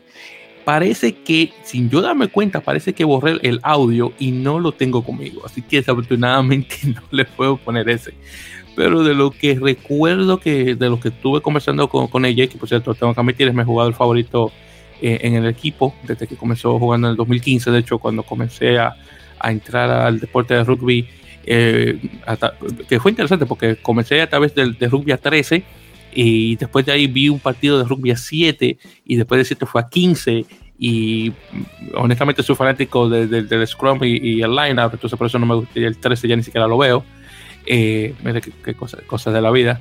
Eh, uno de mis primeros partidos de equipo, eh, de partido, bueno, uno de los primeros partidos de 15 que vi fue Japón, Estados Unidos-Japón en, en, en, la Copa de Naciones del Pacífico 2015, antes del Mundial de ese año. y Estados Unidos de hecho ganó ese partido por 20 a 9 y ese fue el partido donde, eh, donde hizo su estreno, su debut en la nacional, eh, Gemma originario de Irlanda, eh, pero ya con un tiempo viviendo en Nueva York. De hecho, antiguamente él era un, un, bartender, de hecho, en un restaurante por estos lados de la ciudad, y ahí cae en la nacional. Entonces, para mí fue eh, bastante, yo estaba ahí, como decimos en inglés, yo estaba de fanboy, honestamente, al lado de, de, AJ, que por cierto él y yo somos de la misma edad pero para mí ya después de ver este tipo en, en pantalla tanto tiempo lo tengo en un pedestal, así que era como ver un ídolo, honestamente, eh, para mí. Eh, pero de la corta eh, entrevista que le pude hacer, estaba preguntando obviamente sobre el resultado, que me dijo que obviamente algo inesperado, obviamente el dolor que se sentía por el perder, pero que bueno, si es el deporte, bla, bla, bla, lo mismo que se dicen todos los deportistas cuando pierden, porque eso es lo que es. Y después le pregunté justamente sobre el repechaje y justamente sobre Portugal. Por lo que yo pude darme cuenta, parece que tal vez él directamente, no sé si todos los chicos del equipo, no puedo eh, confirmar eso, parece que no están muy al tanto de, los demás equipos con que van a jugar. Así que cuando hablé de Portugal, honestamente no tenía mucho que decir, él me dio una respuesta genérica al respecto, pero no estaba muy al tanto del, progreso del equipo. Así que bueno, eso ya es cuestión de que lo haga directamente Gary Gold y el, personal de, del equipo ya en relación, o del personal que, este, que está con la selección eh, para hacer eh, su investigación al respecto y obviamente darle la información a, los jugadores. Eh, después de ella nos fuimos y, demás. entonces ya después de eso, ahí me tocó otra entrevista, en este caso justamente con, con Pablo Lemoine, que es un eh, tremendo personaje, honestamente, Pablo. Cuando está, cuando está de buen humor es de los mejores. Cuando está de mal humor, bueno, ya lo hemos visto en televisión, así que, así que es tremendo personaje. Pero bueno, entonces ya para finalizar aquí voy a poner nuestra última entrevista, en este caso eh, fue directamente con el señor Pablo Lemoyne. Y bueno, nuevamente chicos, este es Víctor de en la Mele Podcast, nuevamente en Glel del Colorado. Eh, luego de una pequeña conversación que tuvimos con AJ McGinty, regresamos ahora con el equipo chileno. Nuevamente, luego de su histórico resultado de 31-29 eh, contra Estados Unidos. Después de haber comenzado con eh, Marcelo Torrealba y Martín Sigren, ahora nos toca el, el cabecilla, podríamos decir, del equipo, el legendario Pablo Lemoine. Eh, primeramente, Pablo Caballero, muchísimas gracias por su tiempo y felicidades por el resultado, obviamente. Entonces, háblame actualmente, eh, dígame, ¿dónde está actualmente, eh, dónde está su mente ahora mismo? Pues vamos a poner de esa forma. Bueno, acá, tranquilo, yo soy bastante, después que pasan los partidos, logro estar bastante centrado y de hecho ya empezamos a hablar con el staff de algunas cosas que se vienen a futuro. La verdad que es como que no sabemos cortar del trabajo, este, pero no, estamos muy contentos, por supuesto, muy felices por lo que pasó. Eh, planteamos una estrategia, salió, eh, logramos concretar este todos los puntos que estábamos buscando y poner a Estados Unidos en las condiciones que nosotros queríamos. Así que la verdad estamos muy contentos con lo que pasó en la cancha, muy contentos por los jugadores que lograron algo mágico que va a potenciar el rugby de Chile eh, muchísimo y después este nada ya pensando en lo que se viene que la verdad que es alucinante vivirlo nuevamente no me tocó con Uruguay y ahora me toca con Chile, que es esto un honor para mí. Sí, y eso también una cosa que mencionar, eh, Mundial del 99, después el Mundial el otro del 2000, del 2003 y luego de nuevo eh, con Uruguay en 2015, ahora con Chile, ahora próximo 2023. Así que tremendo, dos veces, ahora dos veces de, jugador y ahora oficialmente dos veces como entrenador, así que, eh, o como director técnico, exactamente. Así que eh, tremendo.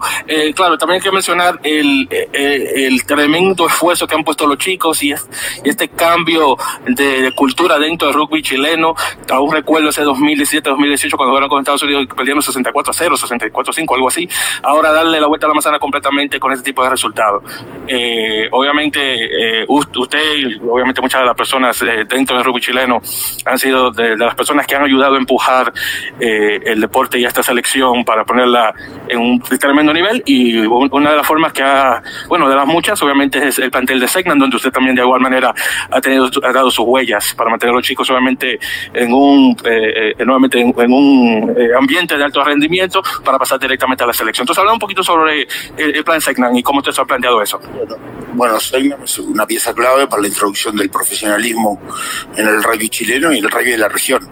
Eh, la SLAR es un, torneo pensado para eso y cumplió a la perfección eh, el, objetivo. La verdad que la SLAR, cuando nosotros la, encaramos al principio, fue lo que nos permitió definitivamente fue eh, generar un equipo profesional. Inmediatamente después vino la pandemia. Yo creo que si no hubiera estado el SLAR, eh, no hubiéramos podido llevar adelante el, el, modelo el modelo que pudimos seguir entrenando y los chicos siguieron enchufados con el con el rugby este la verdad que fue el yo creo que fue eh, determinante el SLAR en la formación del equipo chileno y el profesionalismo del equipo chileno y ahí creo que eh, bueno, siempre decimos que no es plata el profesionalismo, ¿no? El profesionalismo es entrenarse como profesionales. Y, los chicos lo pudieron lograr, la SLAR con Sudamérica Rugby ha logrado desarrollar la, ha logrado desarrollar la región y bueno, y ahora es todo crecimiento. Hay tres equipos de Sudamérica en el Mundial y bueno, y ahí es donde vamos, ojalá el 2027 podamos poner a cuatro equipos en el Mundial, ese tiene que ser el objetivo de la región. Este, y por lo menos nosotros desde Chile siempre vamos a estar apoyando a todo el mundo para que crezca y ojalá poder tener cuatro equipos en el Mundial que viene. Y otra cosa también que hay que mencionar el hecho de que sí, tres equipos sudamericanos se clasifican al Mundial, tres equipos de, habla hispana, hubiera sido cuento con España, pero bueno, no vamos a tocar mucho de eso. Pero en todo caso, es tremendo el hecho de que sí que Chile está en, la posición del Mundial. Ya para finalizar, es una cosa también que buena que mencionar, el hecho de que con, donde en otras regiones, afortunadamente, en lugar de yo agarrar al prójimo, subirlo a la cima de la montaña, en, en otros lugares lo que hace es que lo empujamos para yo solamente estar yo, yo, yo, en Sudamérica Rugby eh, se ve todo lo contrario, donde en este caso por parte de Argentina y Uruguay tratan de subir los otros equipos de la región para obviamente tener más nivel, no solamente para tener ellos mejores oponentes y no tener que ir afuera, pero para que también los demás suban. Entonces una cosa también que mencionar, eh, el hecho de que sí, que siempre hay esa ayuda de, de, nuestros hermanos hispanos de la región. Y sí, porque así funciona el rugby y esos son los valores que nos enseñan. Después hay gente que los quiere eh, deformar, son esas personas que nosotros tenemos que lograr que salgan de rugby. El rugby es, solidario, es sacrificio, es humildad, es ayudar al otro, es trabajo en equipo. Y acá cuando hablamos de trabajo en equipo es, si, la región ayuda a que Colombia crezca, que Paraguay crezca, que Brasil vuelva de, de, su plan de alto rendimiento, ¿cuál, ¿cuál es el objetivo que estamos cumpliendo? ¿Nosotros únicamente? No, eso por lo menos tengo claro que, el modelo que estamos hoy no va a pasar nunca, al revés, vamos siempre a empujar a que la región, a la región crezca, porque es el objetivo macro que tenemos todas las uniones. Perfecto. Pues muchísimas gracias nuevamente, Pablo, por su tiempo. Chichi Chile Lele, por supuesto. Y bueno, eh, encarar el, 2023, vamos a ver qué, qué otros equipos se le, se le suman para obviamente comenzar a preparar. Ojalá unos cuantos equipos más del Tier 2, porque la Escocia, no me gustó eso de la Escocia, tiene que ser Escocia de verdad, pero bueno, en todo caso. La próxima vez la Escocia. Exactamente. no, no, un placer. Y la gente habla hispana en, en Estados Unidos que juega el rugby, la comunidad de rugby. Bueno, y la verdad que es un placer charlar con ustedes. No, no, para eso estamos. Y claro está, también un orgullo de Montevideo Cricket, hay que también mencionarlo. Por supuesto. El, recuerden, el equipo más viejo de las Américas, 1861, míralo ahí. No, es, el, es, el, equipo más viejo de, es el octavo club más viejo del mundo y bueno, y es, y es desde el 1861 volcando valores que yo los uso mucho en mis procesos. El cricket es, es, este, es mi escuela y bueno, y eso lo defiendo siempre y lo trato de llevar a todo el mundo y transmitírselo. Aparte de ser la casa de Chile Rugby en Uruguay, cada vez que vamos entrenamos ahí, así que un agradecimiento también a Chile, a cricket. Y, claro, hay también hay que comenzar a encarar eh, un mundial de cricket ya pronto para, para Uruguay, que, oye, con ese nombre tenemos que ver, aunque sea el equipo, eh, eh, aunque sea jugando un, T20 al menos. Ni jugamos, ni jugamos cricket, o sea que no hay que molestar. Vamos por el rugby que es nuestra, es nuestro motor, de mío, de mis amigos, de, de mis hijos, estamos todos atrás de un, de un club que nos, que nos, nos, nos, enseña todos los días, así que eso es, eso es el valor agregado que tiene ser de, ser de Montevideo Cricket. Muchísimas gracias nuevamente, Pablo, y nuevamente gracias a todos por sintonizar nuevamente en la Mele Podcast. Este es Víctor, nuevamente muchas gracias. Y esa fue la entrevista que tuve con Pablo de Moine. Hasta, hasta pude poner un poquito de cricket ahí, ya que imagínate, tener que mencionar Montevideo Cricket con él. Muy bien, entonces ya con esas entrevistas eh, mencionadas, eh, unas cuantas cositas ya antes de terminar este, este episodio. Primeramente, con la clasificación, Chile pasa ahora al grupo D del, del Mundial, en este caso contra Japón, Samoa, Inglaterra y Argentina. Ese último, eh, y por cierto, respectivamente, en ese orden, ese último es de suma importancia por el hecho de que es histórico también, el hecho de que todos equipos sudamericanos se ven las caras en un, en un mundial de rugby, eh, lo cual nuevamente es, es tremendo eh, en ese caso. Y también hay que mencionar que tras la victoria, Chile sube ahora al puesto número 22 de, del, del, ranking mundial, con Uruguay subiendo al 18, Estados Unidos baja ahora actualmente creo que al 19, si es que no estoy eh, mal. Eh, entonces, eh, así este, se está viendo la, la cosa y, y cómo Chile va a, a encararla. Justamente hablando, al menos actualmente, porque claro, de aquí al año que viene todo puede cambiar, pero viendo esos partidos en particular del, del grupo D, obviamente ese partido con Japón, eh, de comienzo sería eh, que está muy bueno. Eh, Samoa también, que sería, ese, ese, ese, partido de Samoa tal vez pueda que sea eh, ganable, al menos en mi opinión. El Japón, eh, Japón está como un, un está a punto 1.5 en relación a niveles, pero yo creo que está dependiendo del, del plantel posiblemente. Inglaterra, bueno, todavía falta, diría yo y en Argentina también depende. Si son Argentina 15, bueno, sabemos que Chile le puede ganar. Así que todo depende con eso. Muy bien, entonces, caballeros, para hablar un poquito sobre este, este grupo D en este caso, y déjame pasarte la voz primero, Carlos. Eh, eh, ¿Cómo ves eh, este grupo D ahora con oficialmente dentro del, grupo? Uf, eh, claramente es un grupo complicadísimo. eh, sí, los pergaminos, los clubes o las, seleccionados los tienen por sí solo, ¿verdad? Eh, Inglaterra, donde se creó nuestro querido deporte. Argentina, donde es el referente de la, de la región de toda América, ¿verdad? Y Japón, que si bien dicen que es un taller 2, está más cercano a ser un taller 1. Eh, Samoa probablemente puede ser el equipo donde yo creo que Lemoyne y toda su inteligencia va, va a planificar y va a hacer una, una planificación para intentar de dar un, un, batacazo en el Mundial e intentar de, de hacer un tremendo partido contra los, los isleños. Así que es muy difícil, obviamente, como, como siempre, primer Mundial para un equipo, siempre es muy difícil. Lo recordamos de España, muchos años atrás. Eh, lo mismo fue para Portugal, Uruguay también no fue sencillo en los primeros mundiales. Y sin duda hoy día es el turno de Chile, no va a ser fácil pero estos cóndores tienen un tremendo corazón, tienen unas tremendas garras eh, y van a dar, y tengo la convicción de que van a dejar todo en, todo en la cancha para, para poder representar bien a, al país y a la región, que ahí quiero, quiero destacar un punto que siempre habla Pablo y que siempre hablan los jugadores. Si bien es Chile representado, ellos también eh, juegan por la camiseta de la región, juegan por la camiseta de Sudamérica y de América, y es por lo mismo que todos acá en Chile instan de que ojalá sea Estados Unidos el próximo, el ganador del repechaje. Ahí para tener un equipo más de las Américas. Entonces, César, te paso la voz en relación a lo mismo sobre el grupo. Eh, sí, muy complicado, como dice Carlos. Eh, yo creo que yo soy de los que cree que a la selección chilena no hay que exigirle ganar algún partido. Yo creo que la victoria es estar ahí ya, pero no porque no, no porque no tengan la posibilidad de hacerle un buen juego a Samoa, ¿no? sino porque sabemos que es el equipo, eh, el equipo novato, que le va a costar mucho trabajo pero puede dar buenos partidos, o sea, puede, puede competir, eh, puede competir bien. Ya vimos a Uruguay hace cuatro años, eh, este, competir, competir pues bien con, con, en su grupo.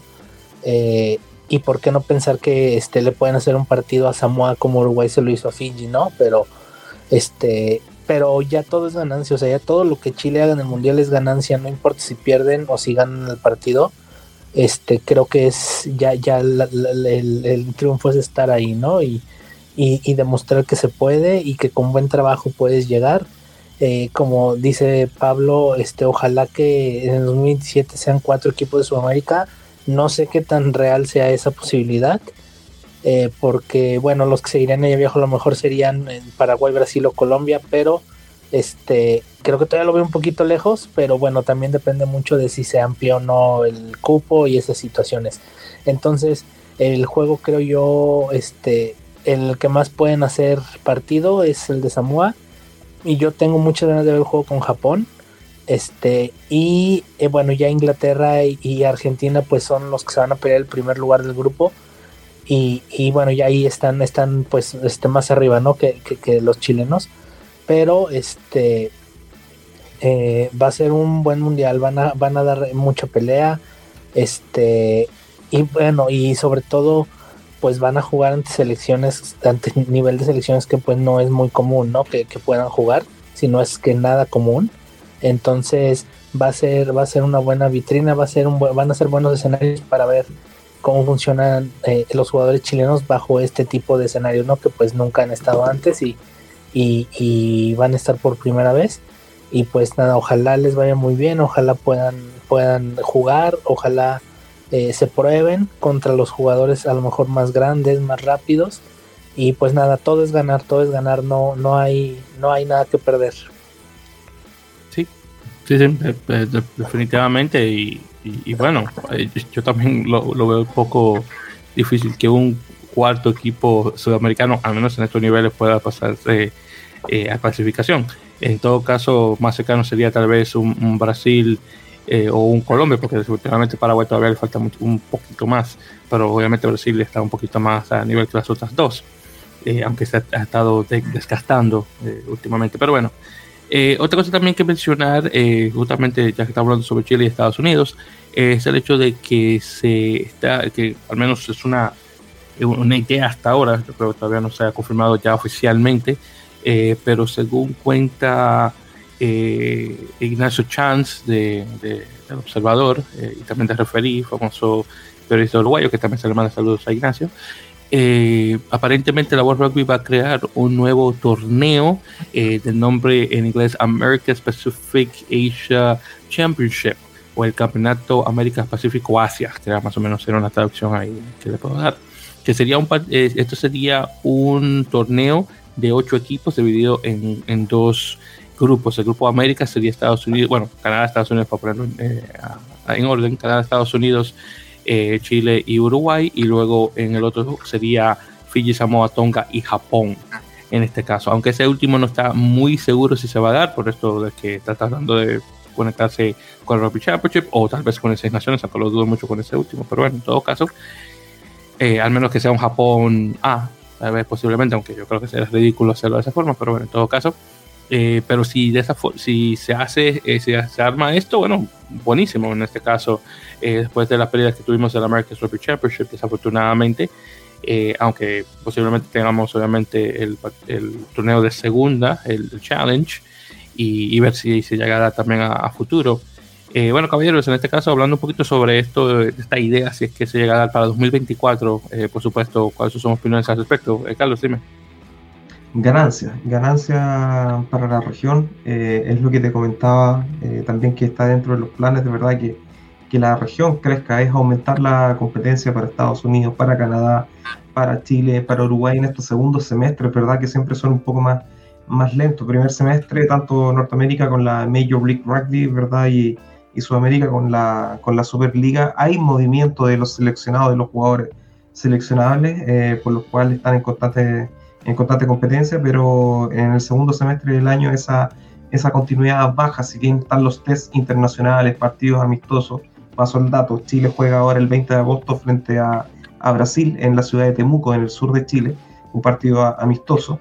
Eh, necesitan competencia en los segundos semestres, así que yo lo encuentro muy, una muy buena iniciativa, ojalá se concrete y obviamente que ojalá que estos dos grupos, ¿verdad? Después eh, se planifique para que jueguen unas semifinales y finales y, sería una muy linda fiesta de rugby, un torneo estructurado de esa manera con los potenciales equipos que pudiesen estar participando.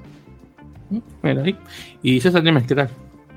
Eh, sí, todo, toda competencia, eh, toda competencia y actividad siempre va a ser buena. Eh, creo que también mucho ahí lo de Estados Unidos y Canadá o sea, ya se dieron cuenta que si no tienen un torneo no les alcanza para llegar a punto. Digo, que este, ironía, ¿no? Estados Unidos, eh, sobre todo Canadá, que, que fueron de los principales causantes de la desaparición del America's Rugby Challenge. Ahora uno no va a ir al mundial y el otro está en el repechaje, ¿no? O sea, eh, y, y, y cómo a lo mejor, por ejemplo, Canadá prefirió los partidos que le prometieron con Tier 1 y ahora no van a jugar el Mundial. Entonces creo que también se dieron cuenta que no van a llegar solo con su, su, su liga, ¿no? O solo con la Major League Rugby. Entonces necesitan competir, necesitan competencia con equipos, eh, eh, con, con, ya sea Chile, Uruguay y también los equipos de, de allá de, Oceanía. A lo mejor a mí lo que no me gusta tanto es la parte de Japón. Eh, si bien Japón creo que no es tan necesario que esté ahí, Japón ha crecido por su cuenta y creo que a lo mejor le apuntaría a otras cosas pero a lo mejor, ¿por qué no meter ahí a otro equipo más de desarrollo que se empiece a integrar? Yo creo, a lo mejor, yo, yo creo que ahí pondría a Hong Kong, creo que es el que sigue, o sea, un poquito similar, no como Chile, Chile es mucho más que Hong Kong ahorita, pero creo que es el que seguiría por la región y por, la, y por el tipo de selección de jugadores que a lo mejor podría empezar a desarrollar hacia arriba de aquel lado. Entonces, este, creo que ese sería yo lo único que haría y fuera de eso, pues toda competencia es buena ¿Y por qué? Porque se necesita, ¿no? Ahora ojalá, ojalá Chile ya calificado al Mundial tenga, tenga más partidos en las ventanas este, de fin de año, de, medio año del próximo. Eh, pero sí, ojalá se pueda dar, ojalá, ojalá se pueda jugar este torneo y va a ser ganancia para todos los equipos. Bueno, entonces en ese caso, César, ahí para, en relación al comentario que hiciste de Japón, ahí difiero contigo. En, el equipo que en mi opinión, debería tomar la posición de Japón en este torneo América eh, Asia Pacífico. Yo diría que Corea del Sur es el equipo que debería ir ahí. Ahora, la razón de por qué menciono esto, claro, todavía no ha ocurrido, así que eso está por verse.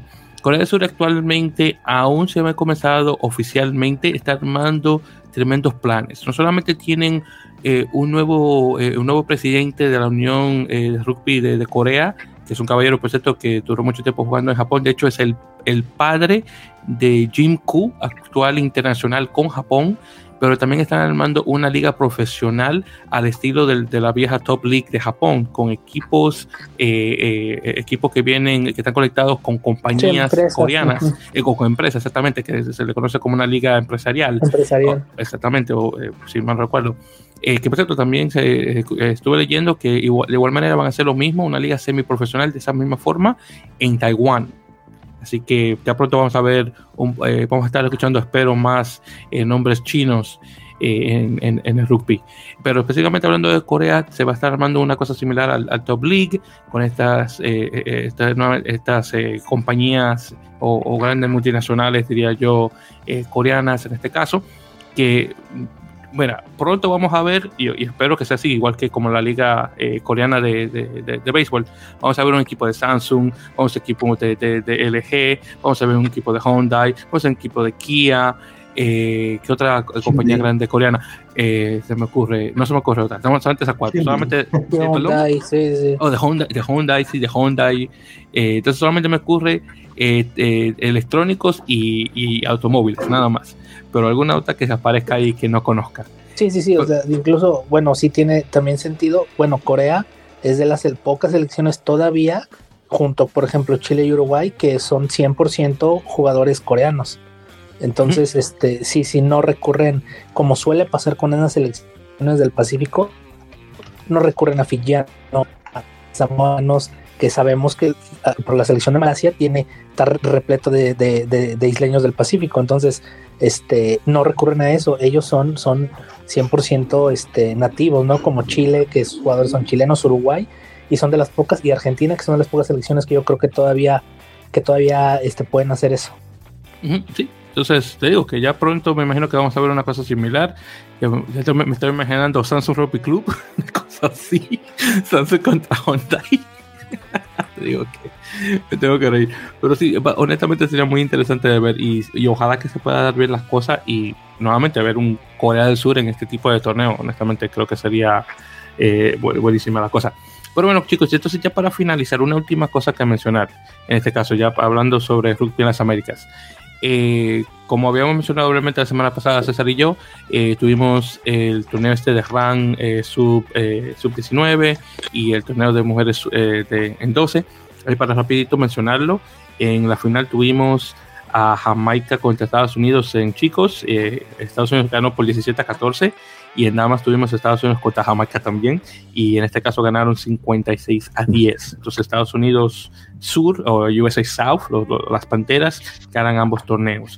En este caso también hay que mencionar eh, en relación a la medalla de bronce, en este caso se la lleva México en chicos, ganándole a Bermuda por 34 a 0. Así que felicidades a los chicos mexicanos, a las serpientes eh, sub-19 en llevarse ese torneo. César, no sé si tengas algún comentario sobre ese resultado mexicano, pero adelante.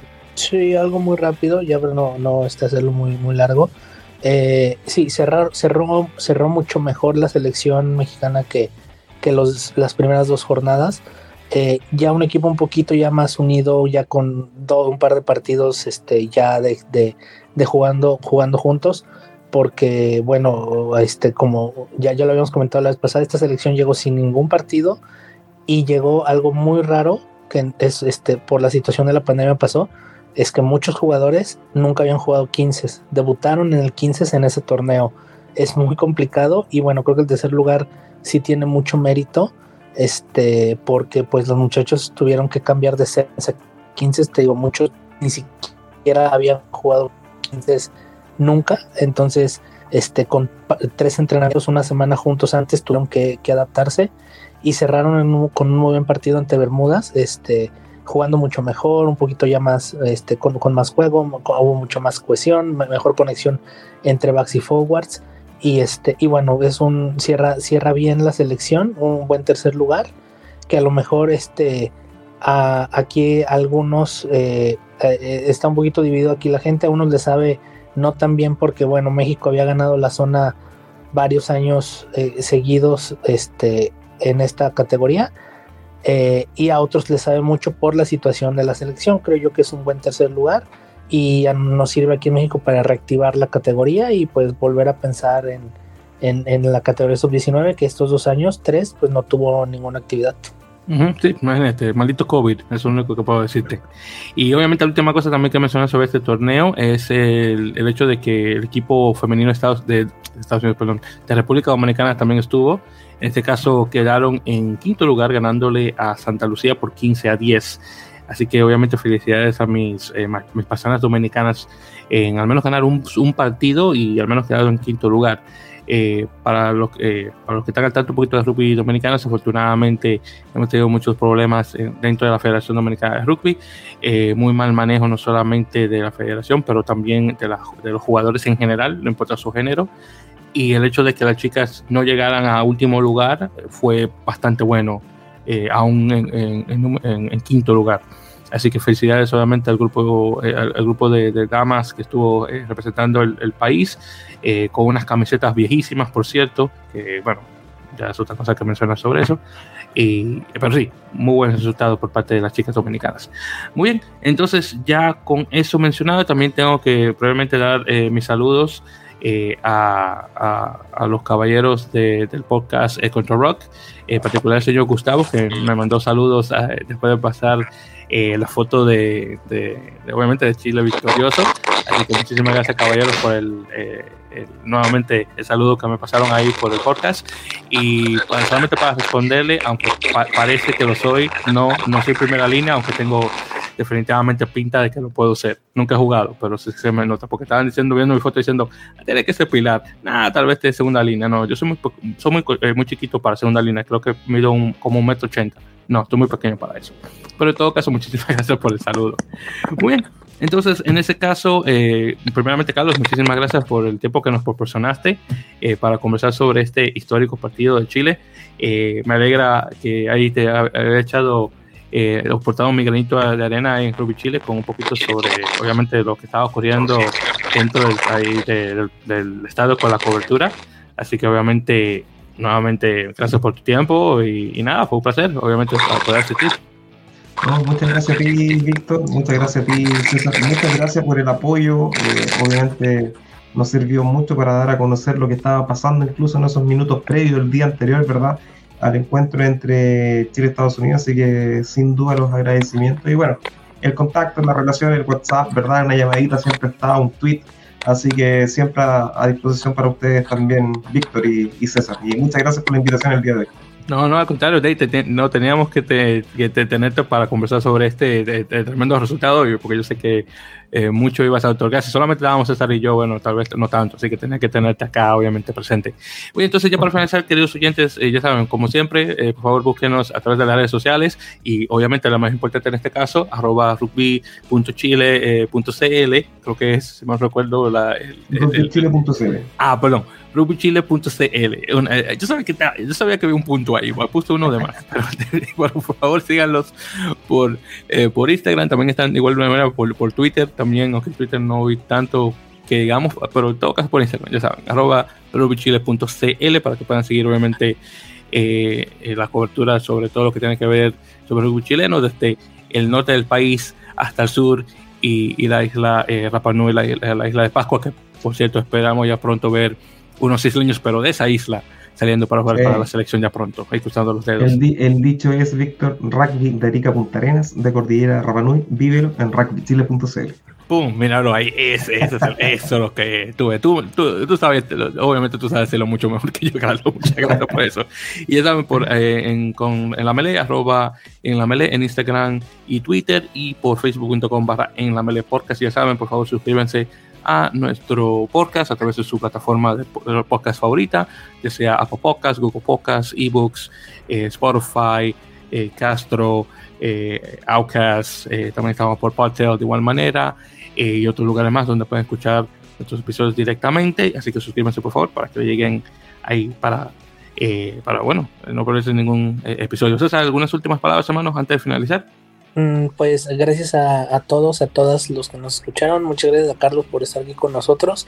Y nada, nos escuchamos la siguiente semana este, para, para seguir platicando de rugby, que es lo que nos gusta.